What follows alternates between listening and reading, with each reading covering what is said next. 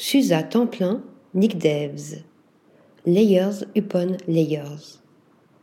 Procédant par superposition d'images photographiques d'architecture parcellaires assemblées par jeu d'emboîtement et de désaxement, de transparence et d'interférences chromatiques et lumineuses, Susa Templin nous livre une vision kaléidoscopique de l'espace.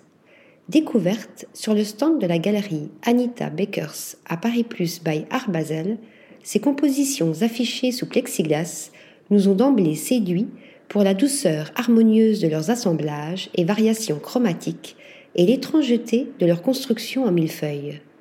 On comprend à présent leur complexité à la faveur de l'exposition de la galerie Bakers à Francfort, confrontant les œuvres de Susa Templin à celles d'un autre artiste procédant par superposition de couches, le peintre Nick Debs, basé à Londres.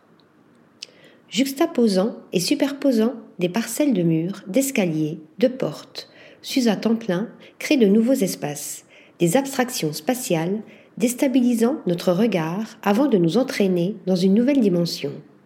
Contrairement au tableau cubiste, dont certaines compositions peuvent sembler se rapprocher, il ne s'agit pas ici de peindre le réel sous toutes ses facettes, de le montrer dans sa totalité, sous tous les angles, mais de le transcender, d'abstraire l'espace photographié du réel.